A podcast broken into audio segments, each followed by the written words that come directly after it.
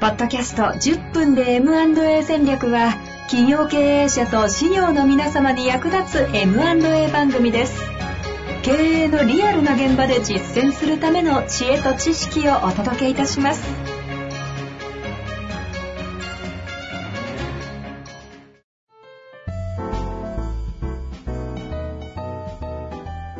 こんにちは、遠藤和樹です。白川正義の10分で M&A 戦略。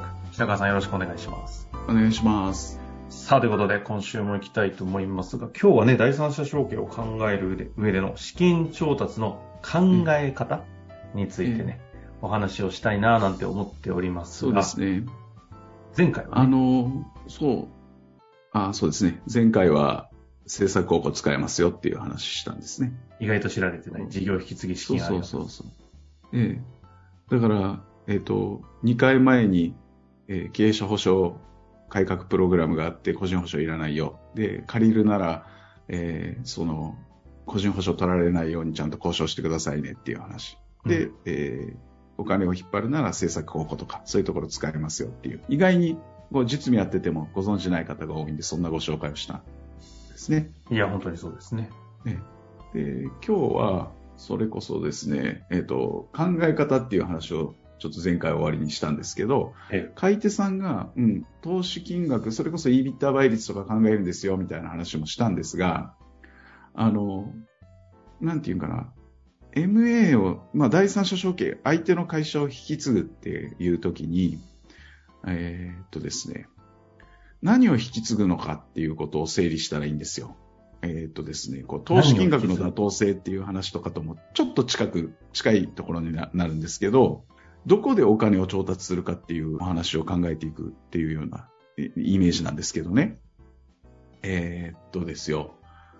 これ、あの、売り手のバリュエーション、企業価値をどう測定するかっていうような時には、過去と現在と、あ現在っていうのは過去と未来っていうのの境界領域ですよねっていう考え方でご説明したんですが、買い手さんの場合は、何をああの買うかっていうことをちゃんとこう整理したらいいと思うんです。うん、うん、うん、引き継ぐ。引き継ぐものの対象って大きくは3つに整理できるんですね。すぐものの対象を3つに整理。ちなみええにバリエーション聞いてない方は44回、45回あたりをね、聞いていただくと繋がります。ああありがとうございます。そうですね。そう。で、本で言えばっていう、まあいいか。えっとね、えっ、と、本の中にもあのバリエーション書いてますんでね。で、あのこれ今日のお話も一部書いてるんですけれども、あの、買い手さんが何を引き継ぐかというと、はい第三者承継するっていう時に引き継ぐものは3つですと。1つがね、物理的なものですよね。物を買うわけですよ。うん例えば土地や建物、わかりやすく言えば。それとか車も中に含まれていたりとか、あの、しますよねっていう話ですね。そういうものを買うわけですね。うん。で、このものっていうのは、物質としてものが存在するわけですから、で、しかも直で引き継ぐわけでしょ？はい、はい。自家評価をして、はい基本的にはですよ。そうすると、もしこの事業を引き継いだ後に、やっぱりやめたと思ったら、売却すれば、もう一回転売すれば、そのものの価値っていうのはあるわけですから、うん、うん。まあ、減価償却がするにしてもですね、そういう意味では物的なものとしての価値っていうのを、あの、引き継ぐことができるわけですね。うん、うん。うん。まあ、わかりやすいですね。うん。新たな事業をやる上で必要な機械とかも含めて設備を買うわけなので、この設備を普通に皆さんが新規事業を始めようと思ったら、どこで調達するかというと、今の自分の事業ですよね。うん。自分の会社でそのお金を調達して新規事業を始めるわけですから。物を買うわけですよ。うん。なので、この調達はどこでやるかというと、買い手側の既存事業で考えるべきですっていう話なんですね。はあ、はあ、はあ、はうん。つまり物理的、物質的価値があるものを1億円だと例えばしますと。あ。はい。この1億円のものを自分の会社で買ってくるって一回整理するんですよ。うん、うん、うん。そうすると、なるねまあ、自分の会社で1億円どこかから借りてきて、このものを買って、で、既存事業のの中でちゃんと返済ができるか。その借入金の。考え方ね、そういうことですね。そう。うん。うんそうやって考えたら、リスクがある意味ないわけですよ。はい、はい、はい。うん、買い取っていくことに。うんだって返済できるんだもん、物を買って。で、もしうまくいかなかったら、まあ言えば転売してしまえば、まあ100%は回収できないにしても、ある程度の金額が回収できるという前提での引き継ぎができるわけですよね。はい、はい、はい。で、この物理的なものっていうのが引き継ぐ対象の一つ目ですね。なるほど。はい。で、二つ目が何かというと、無形資産を引き継ぐわけです。これがビジネスモデルっていう利益を生み出す構造ですよね。うんうんうん。相手の会社が長年ずっと取引先とかと信頼関係を作ったり、それこそあのいろんな製造工程を見直してより効率的にしたりして収益が出る体質っていうのを作ってきたわけですよね。そのビジネスモデルを引き継ぐわけですから、そのビジネスモデルを引き継ぐ対価を払わなきゃいけないんですよね。これ二つ目に買うものです。無形資産。うん。この無形資産をどこで調達をしますかって考えたら、これはうん。相手のビジネスモデルを引き継いで収益が出るわけですから、はい。その収益の中で返済できるかということを考えるべきですね。はあはあはあはあ。うん。それで、えっ、と、要は物物物理的なものは、ものとその収益を生み出す相手の会社が生み出す力っていうのをごっちゃにして考えるとわけわかんなくなるので、なるほど物理的なものは自分の会社で一旦調達しましょう。うん。で、さらに手に入れる、その無形資産の部分は、これは相手から引き継ぐビジネスモデルの中で、その価値の対価を払えるかどうかっていう検査計算をしましょはう。うん。っていうのが二あ。つ目です。はあはあはあ。で三つ目手に入れるものが、これ事業シナジーっていう考え方なんですけど。既存事業との。うん。あい前回も言いましたけど、1たす1が2になるな、2で終わるなら、これあんまり引き継がない、引き継ぐことにあんまり付加価値がないわけですよ。確かに。うん。そうじゃなくて、今の自分の事業と相手の事業を、これ掛け合わせることで、さらなる価値が生まれる。例えば単純に言えば、えー間接部門の経費が下げられるとかいうのも、し事業シナジーの一つですよね。うんうん。相手の会社とうちの会社の2つの経理部門はいらないわけだから、はいこれを1つに集約することでコスト削減が例えばできるっていうのも小さな事業シナジーの一つであるんです。まあ、それはすごい小さな話でもっとダイナミックにいろんな、あの、取り組みがね、それこそあの、IT 企業がかまぼこ屋を買うことでどんな事業シナジーが生まれてくるのかとかいう話を考えていくと、まあワクワクするんですけど、うんで、ここの生まれてくる事業シナジーの部分を絶対に M&A の買取資金の返済財源に当ててはいけない。おううん。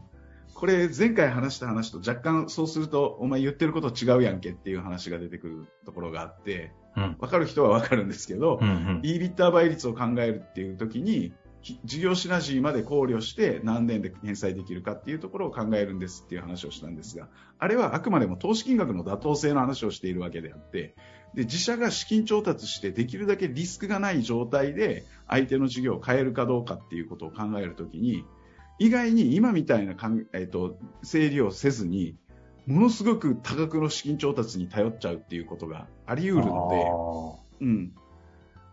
返済財源っていうのがどこにあるのかっていうことの整理が必要なんですよ。改めてシナジーの財源はどこってもう一度いいですかシナジーの財、シナジーは、あ事業シナジーで生まれた付加価値は、次の投資のために蓄積しなきゃいけないものなので、返済財源に当てちゃダメですっていう考え。返済財源でやっちゃダメね。ええうんなので、えっと、前回お金を政策高校さんとかから引っ張るみたいな話もしたじゃないですか。はいはい。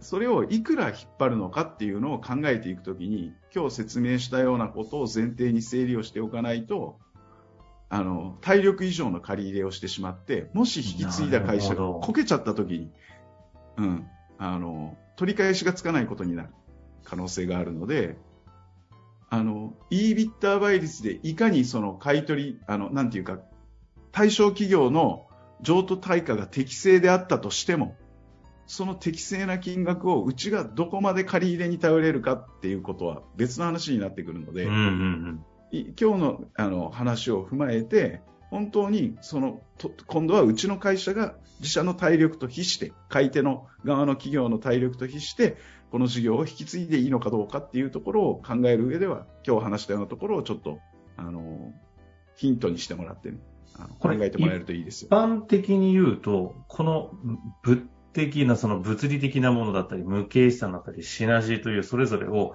どこで財源としたり回収していくのかっていう考え方を分けずに、まるっと言いったとかで投資回収どうなのかなって見ちゃうっていうところが、こう、ええ。一般的な考え方の違いですか、ええ、ええ、そう、そうですね。それをやっちゃうと、えっ、と、なんていうかな、その、うんうんと、もしね、もし万が一既存事業を引き継いだときに、うまくいかなかった時の撤退ラインとかね、そういうのがすごく考えにくくなっちゃうんですよ。確かに確かうん。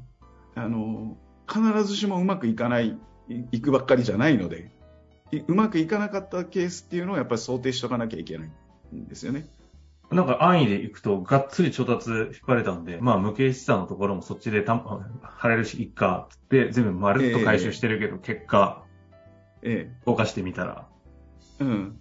いや、そうなんですよ。だって、新規事業、あの、特にね、あの、じえっ、と、自社と同じ同業種なら、ま、まあ、まあ、まだ割と考えられると思うんです、社長。はいはい、はい。異業種とかになると、あの、失敗事例がいっぱいあるんですよ。それのあの、建設業の社長が、あの、宿泊施設をね、温泉旅館を、うん、はい買い取ってみたいなお話とかの時、前もちょっと紹介したような気そうですねがするんですけ。ど。ありましたね。うん。そう。だから建設事業の感じで、いいあの延長線上で、階層をこうしたいっていう発想まではすごくこういろいろとイメージできるんだけど、その宿泊業をやったことがないわけだから。それで事業がうまくいかなかった時にどこで引くのかっていうラインとかをですね、やっぱ最初から想定しとかなきゃいけない。それはさっき言ったように返済財源とその事業に対する。うん。それを返済財源がどこにあるのか、そのバランスが崩れてるのか崩れてないのかっていうのを、そのバルクでやっちゃうと判断がすごくつきにくい。なるほど。自社の財務まで突っ込んだら、気がついたら自社の財務もガラガタガタになってるっていうことだってあり得るわけですから。はいはいはい。うん。そこのところですね。なので、返済財支援者の人はやっぱり源をこのうん3つの観点で一度整理する。これそういう意味で言うと、MA 第三者承継をするときの前というのもそうですけど、その後のことに関してもこの観点は非常に重要ですよね。あそうですね。なので、あの、事業シナジーで生まれたところまで返済に全部突っ込んじゃってるっていうことは、結果的には体力が強くなっていっていないので、まあ、MA したけど結局はその体力が強くならないまんま推移してるんだとしたらリスクだけ増えちゃってるっていうことにはなりますしね。ええその辺はシビアに見ないといけないんだと思いますね。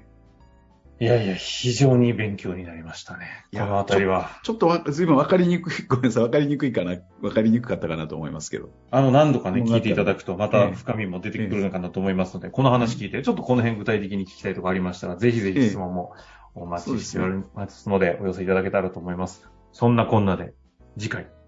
はい。次回はですね、やっぱりこのええ最近のこの M&A の流れ、そしてコロナ融資もちょうどこれから返済始まっていくと、いろいろなっていく中で、まあすでによよく聞きますけど、破産再生系の話がね、出ておりますので、そうですね。ここは MA 密接なんじゃないかと思いますので、ちょっとそのあたりをえ教えてえ。なるほどいただきたいわかりました。はい。と思っております。ということで、終わりましょう。ありがとうございました。ありがとうございました。